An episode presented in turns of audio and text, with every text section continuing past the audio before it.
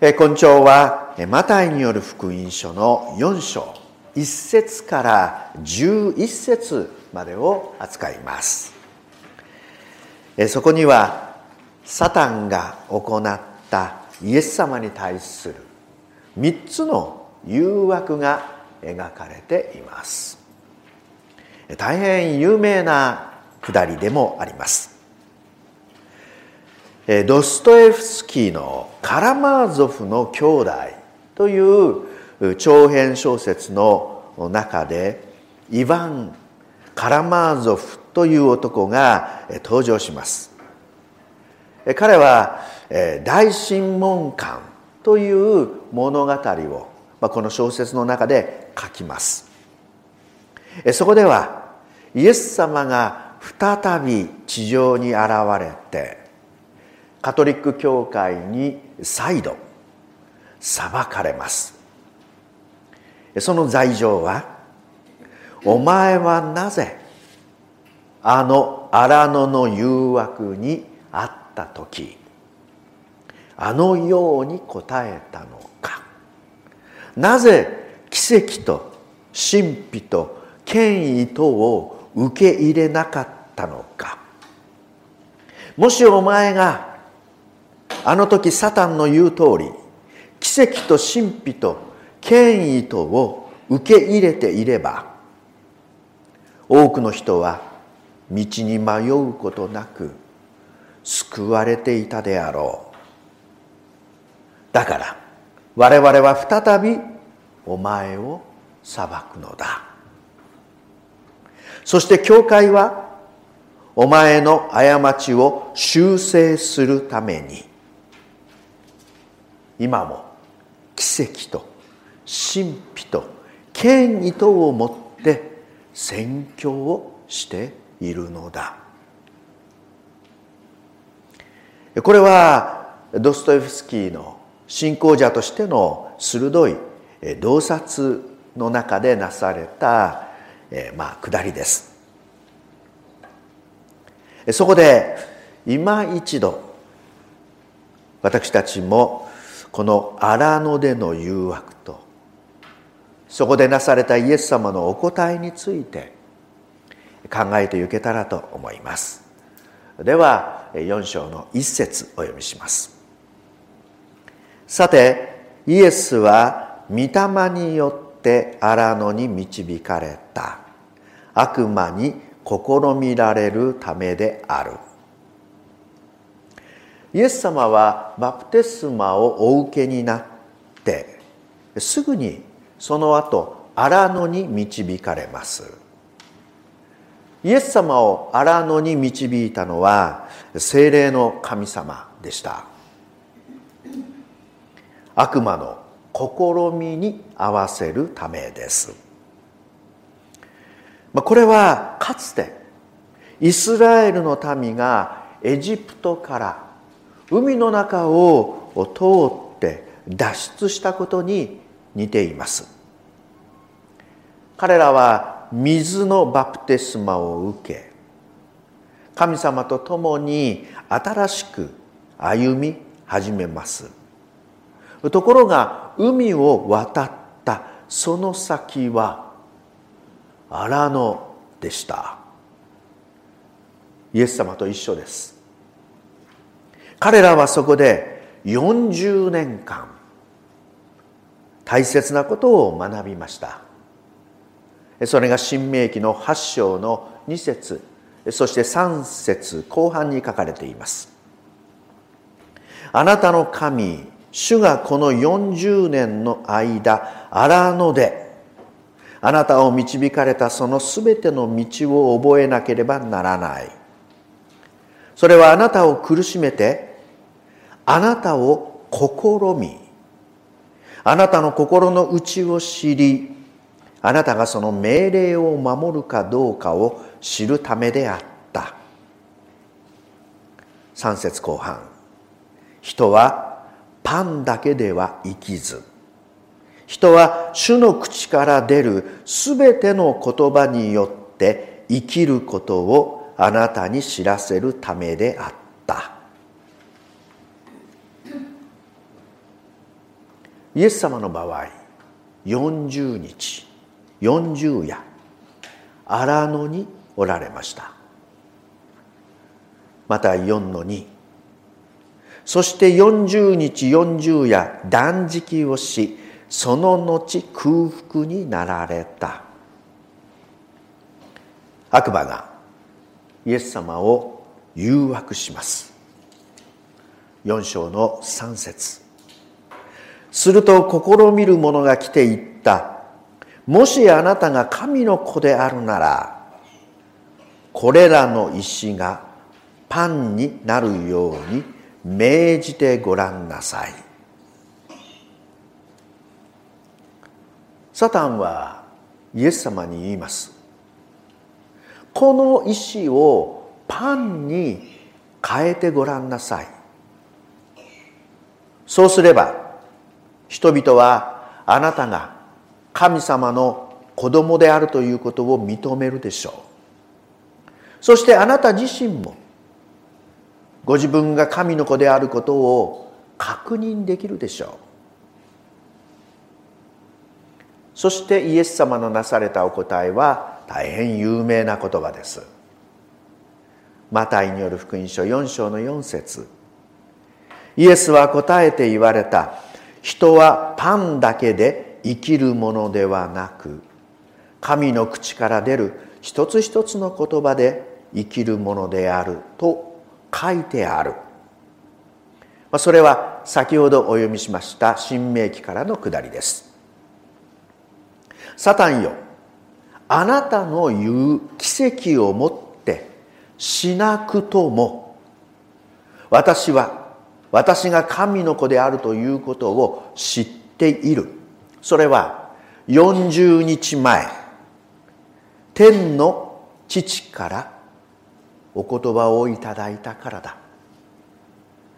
マタイ3の17また天から声があって言ったこれは私の愛する子。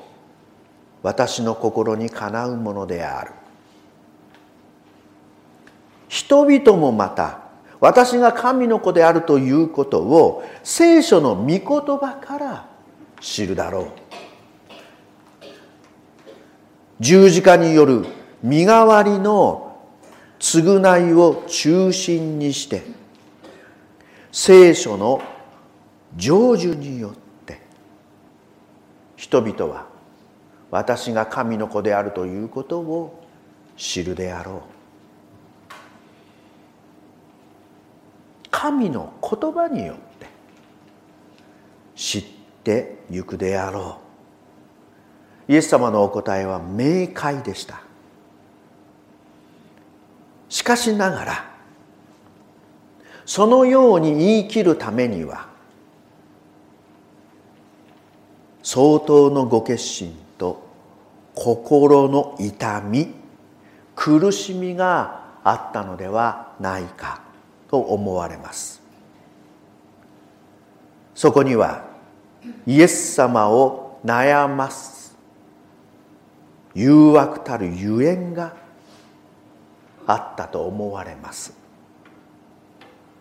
なぜならイエス様の周りには我々が想像もつかないような上乾く群衆がいたからです。そして今も我々が思いもつかないような上乾きに苦しむ人たちが世界にいるからです。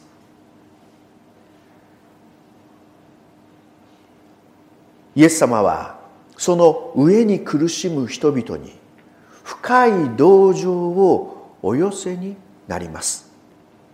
その苦しみをご自分のことかのように味わわれているに違いありません。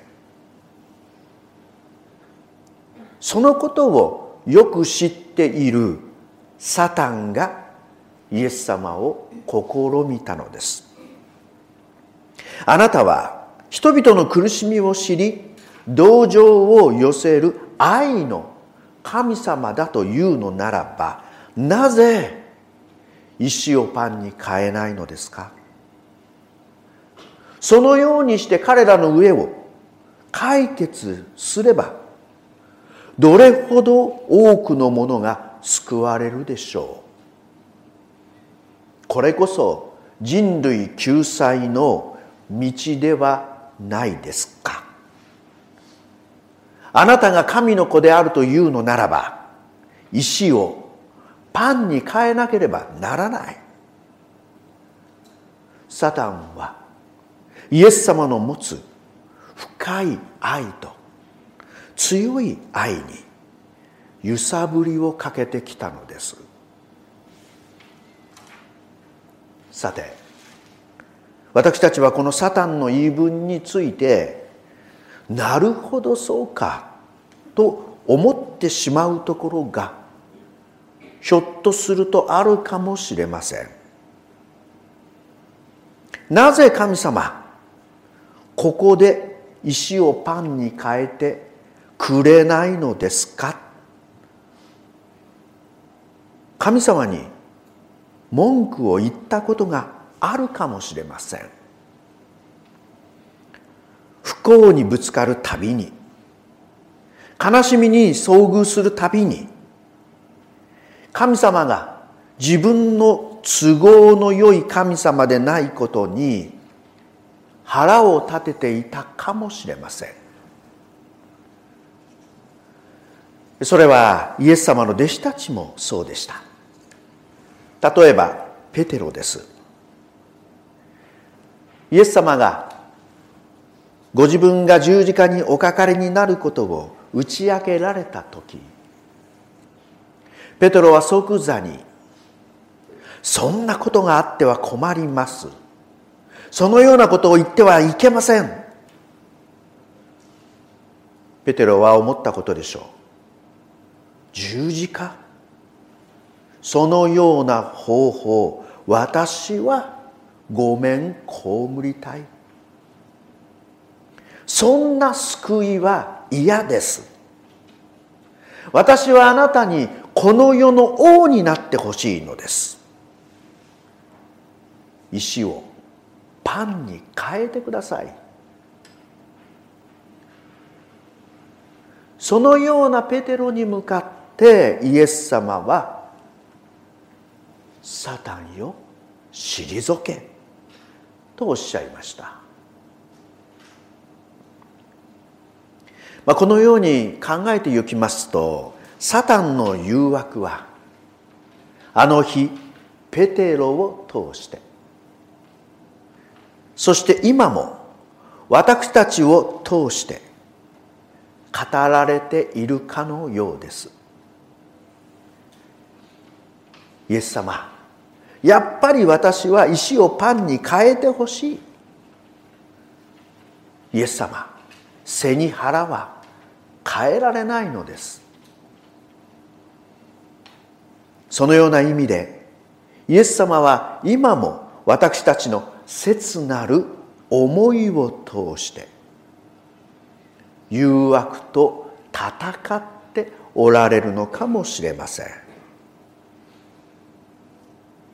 しかしそれでもイエス様は人はパンだけで生きるものではないと言い切られるのです。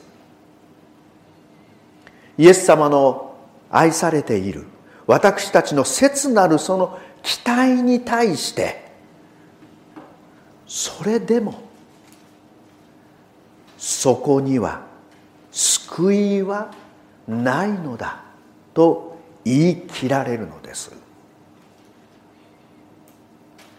もしパンが簡単に手に入ってしまうようであれば人々は簡単にパンだけでパンだけで生きるようになる。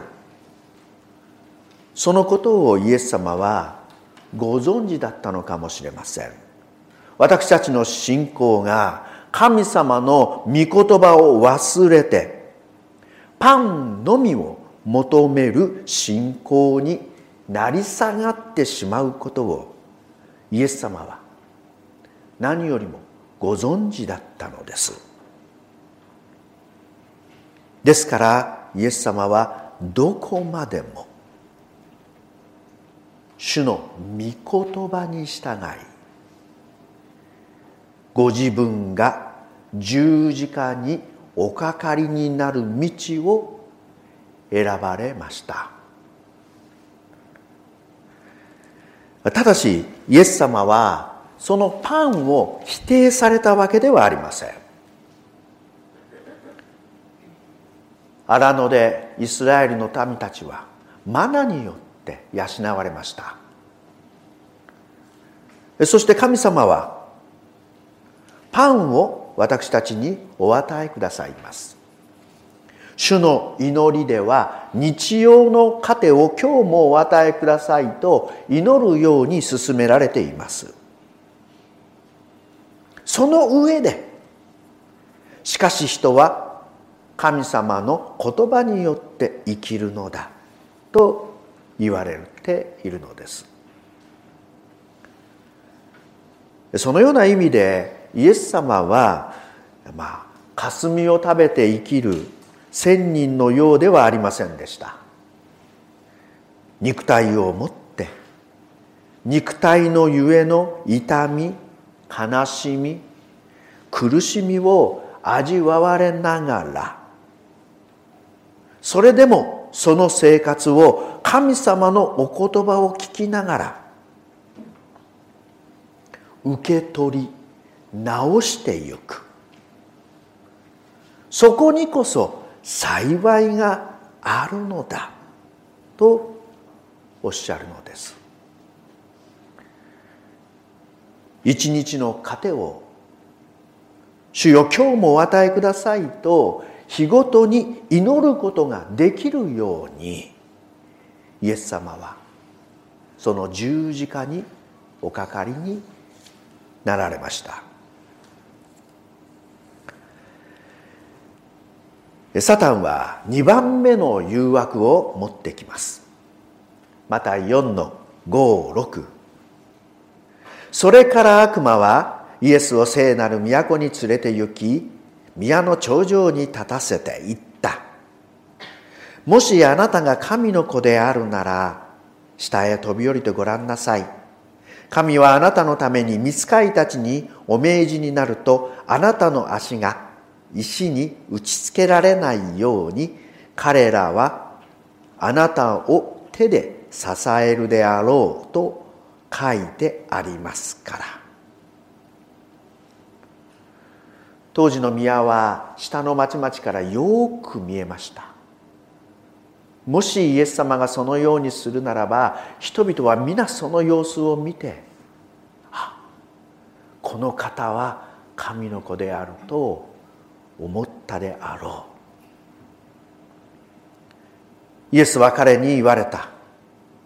4章の7節。主なるあなたの神を試みてはならないとまた書いてある。試みるとは何でしょうか？モーセに導かれてエジプトから逃れ出てきたイスラエルの民。彼らはアラの砂漠の中飲む水がなくなりました。まさに試練に遭います。試みの中でイスラエルの民は出エジプト記17章の2節。私たちに飲み水をください。3節。あなたはなぜ私たちをエジプトから導き出して私たちを子供や家畜と一緒に渇きによって死なせようとするのですか？不信の心をあらわにします。試練の中で民衆は神様に対する信仰を失います。自分たちをこれまで救い出してくれた神様を疑うのです。自分たちに渇きを許す神など果たして我々の神にその名に値するのか。もし神だというのならそのことを証明せよ。モーセに迫ります。そこでモーセは出エジプト記17章の7節。そして彼はそのところの名をマッサまたメリバと呼んだ。これはイスラエルの人々が争ったゆえまた彼らが主は私たちのうちにおられるかどうかと言って主を試みたからである。神様は私たちと共にいてくださるなどと言うけれどもそんな話は当てにならない。もしそれが本当であるならば一度証明してみせよそうすれば我々は信じよう。そうでなければ信じることなどできない。神の民は神様を試みるのです。疑いを持って試したのです。それは彼らの不信仰の現れでした。サタンの誘いはそのような意味だったのです。そこでイエス様が引用した聖句は新明記6章の16節。あなたがマッサでしたようにあなた方の神主を試みてはならない。しかしこれもまた私たち自身心に覚えがあるかもしれません。私たちが信じている神様が私たちを守っていてくださる。共にいてくださるという証拠を見せてほしい。ですから信仰生活をしているのに病気になったり家庭に不幸が起こったりすれば私たちは思いがけない思いがけないほど簡単に信仰が揺らいでしまう。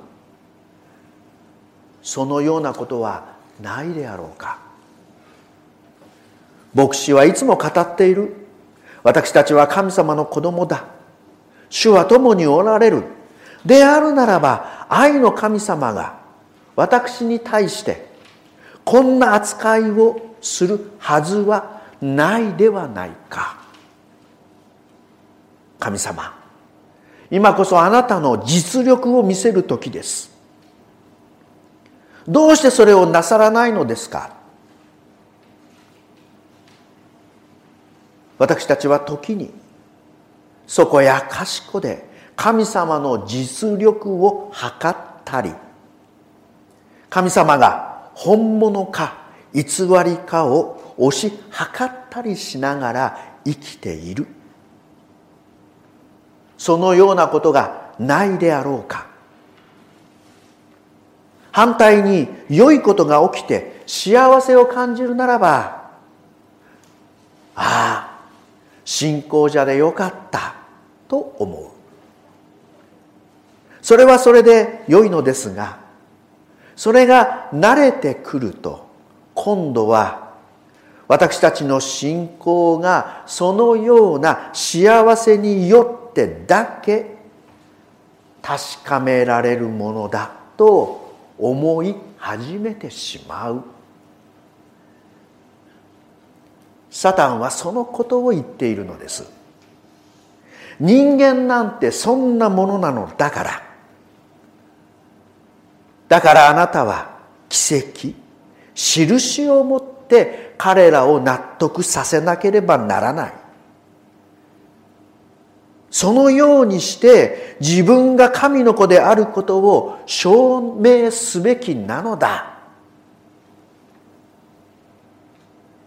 しかし私たちはそのような疑いの中でもしくは自分本位の願望によって果たして神様を知ることができるのでしょうか。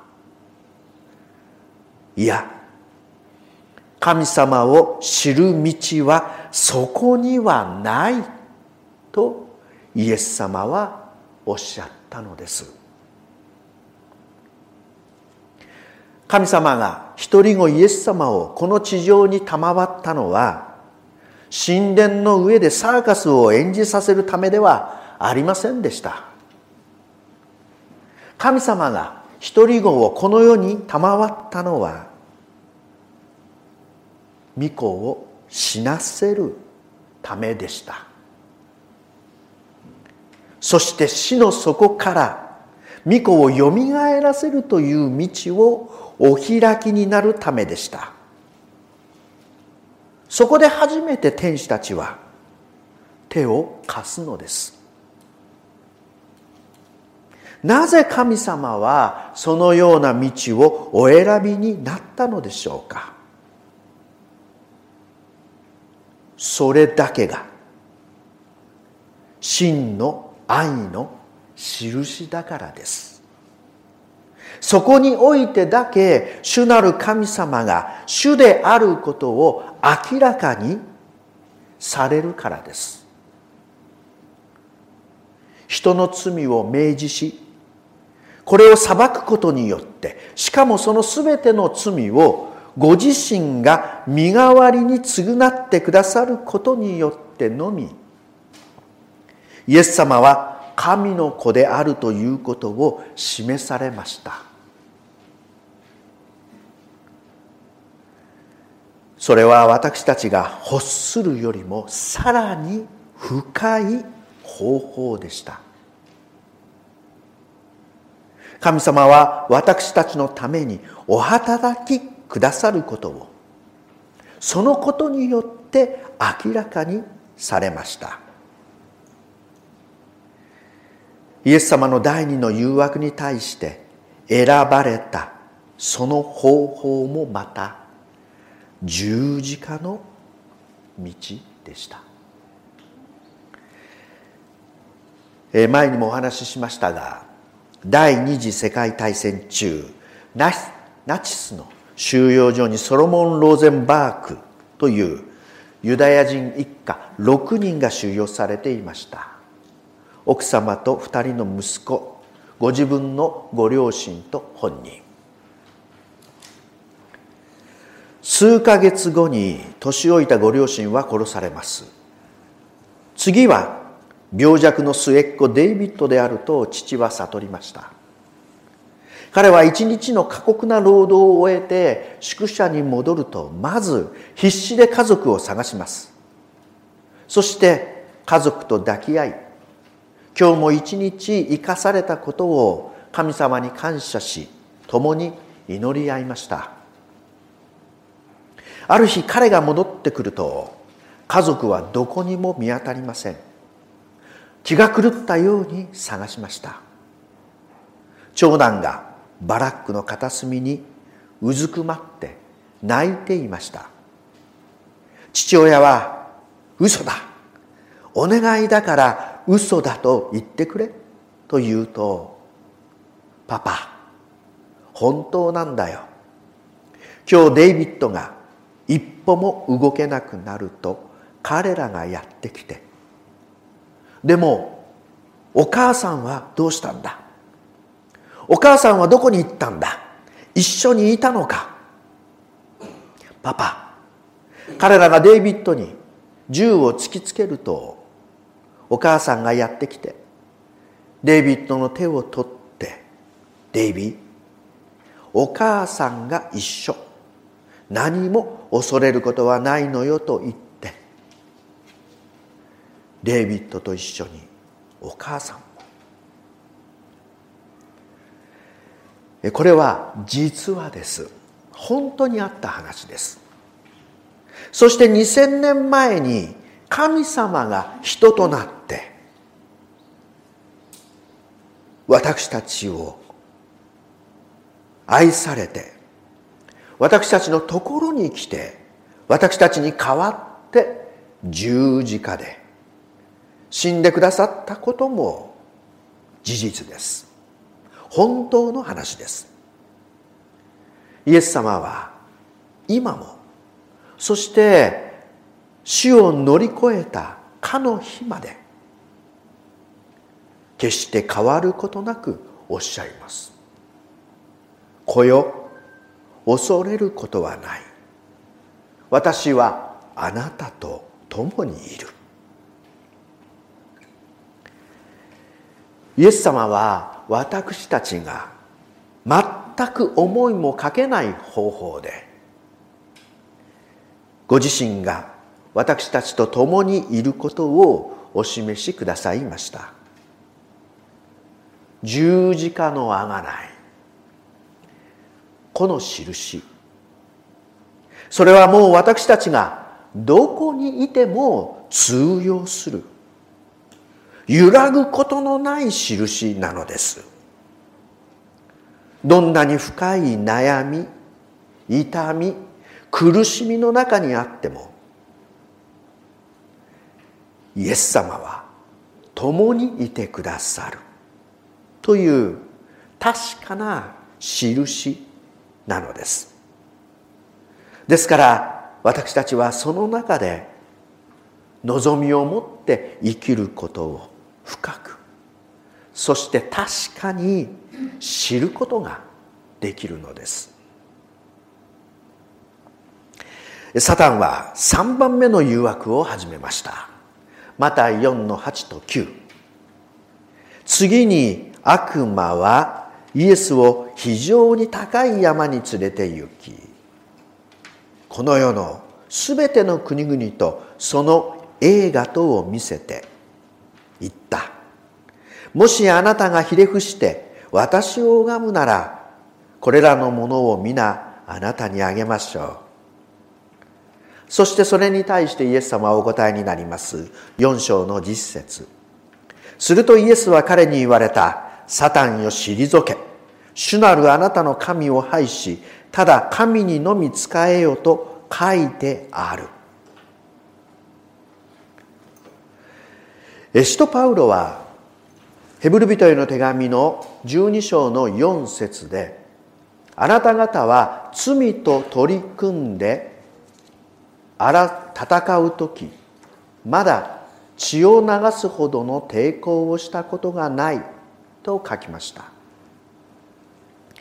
イエス様のあの十字架に至るまでの激しい戦いを振り返りながら一体私たちはイエス様ほどに血を流すほどに戦ったことがあるかと問いかけておられます。それでもイエス様はそれを成し遂げてくださいました。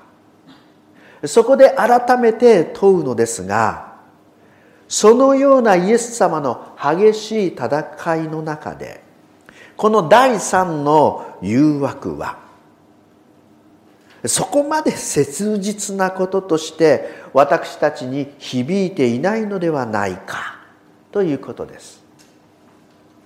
ああイエス様のことですからこの世の映画などには目もくれずサタンに頭を下げることなど決してないであろう。この誘惑は簡単だったのではないか。果たして私たちの信仰を失わせるものの一つに苦しみ悲しみがあります。しかしもう一つ世の栄光があります。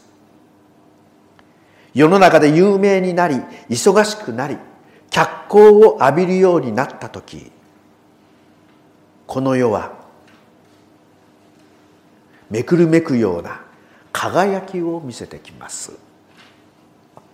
人はそれに心奪われるのです。信仰さえも奪われてしまう危険がそこに潜んでいます。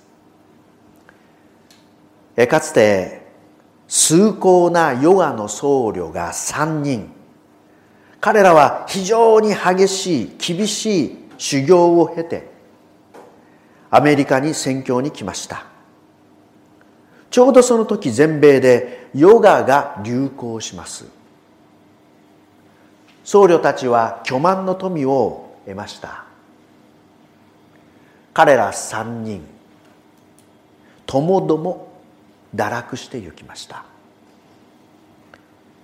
厳しい修行に耐えた彼らもこの世の富と栄華とには耐えられなかったのです。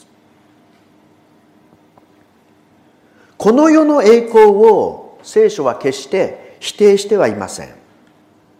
私たちが生きているこの世が光り輝く美しいものであることを聖書は否定していません。問題はこの世の本当の栄光に生きること。そのためには決して悪魔に頭を下げてはならないということ。サタンは手っ取り早い方法で私たちに救いを与えようとしますがその手に乗ってはなりません。この世の栄光が本当の栄光になるために一体何がなされなければならないのか。そこではまずイエス様が血を流し十字架にかけられなければなりません。この世の栄光と最もかけ離れたところへとイエス様は導かれなければなりません。しかもそこで私たち全人類の罪を負って罪人の頭として身代わりの償いをしなければなりません。あの火と硫黄の池に投げ込まれなければなりません。しかしもしサタンに頭を下げるならばそれらの道のりは全て省略されてこの世の富と権力とをもって人々に救いの道を説くことができたのです。そうすれば人々は喜び救いの計画は無事全うされるのではないか。しかしながらイエス様はよくご存知だったと思います。もしも私たちがサタンを排して権力と富を手に入れればどのようなことが起きるのか。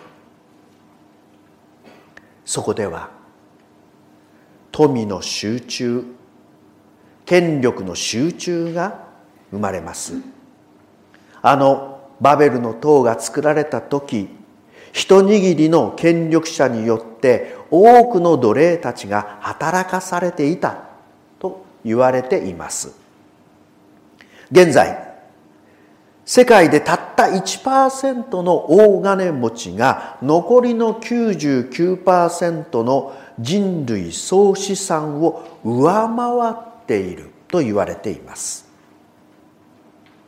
激しい貧富の格差権力と富の集中が行われています。世界はこの1%の大金持ちを作り出すために数えきれないほどの貧困者飢餓で死んでゆく子供たちを作り出しているのです。この地を正しく受け継ぐために悪魔ではなくて神様を礼拝し続けなければなりません。創造主なる神様。救い主なる神様。三位一体の神様だけをお礼拝してゆかなければなりません。それ以外私たちが成し得ることはないのです。今朝説教の初めにカラマーゾフの兄弟の話をしました。大審問官の中でなぜイエス様は奇跡と神秘と権威とを受け入れなかったのか。そのおかげで後のキリスト教会はどれほど苦労してきたか。これは今まで考えてきましたように私たちアドベンティスト・クリスチャンと無縁の話では決してありません。それは私たちにとっても強い誘惑です。あなたが本当に神様ならば私の幸いを約束してくださってよいはずだ。私がこの世の映画を私のものにするためにもっとお働きくださってよいはずだ。その点において神様に文句を言ったことはないであろうか。しかしイエス様はそんな私たちの代わりに正しい選択を見事に成し遂げてくださいました。サタンよ退け。主なるあなたの神を拝しただ神にのみ仕えよと書いてある。このイエス様がなしてくださった血を流すほどの戦いとその勝利のゆえに今私たちは神様がお与えくださる誠の栄光を仰ぎ見ることが許されています。これからも主の御言葉に固く立っていこうではありませんか。このメディアはオーディオバースの提供でお送りしました。オーディオバースでは福音を広めるためにお説教やセミナーなどの音声映像の無料配信を行っています。詳しくは http コロンスラッシュスラッシュ www.audioverse.org へアクセスしてください。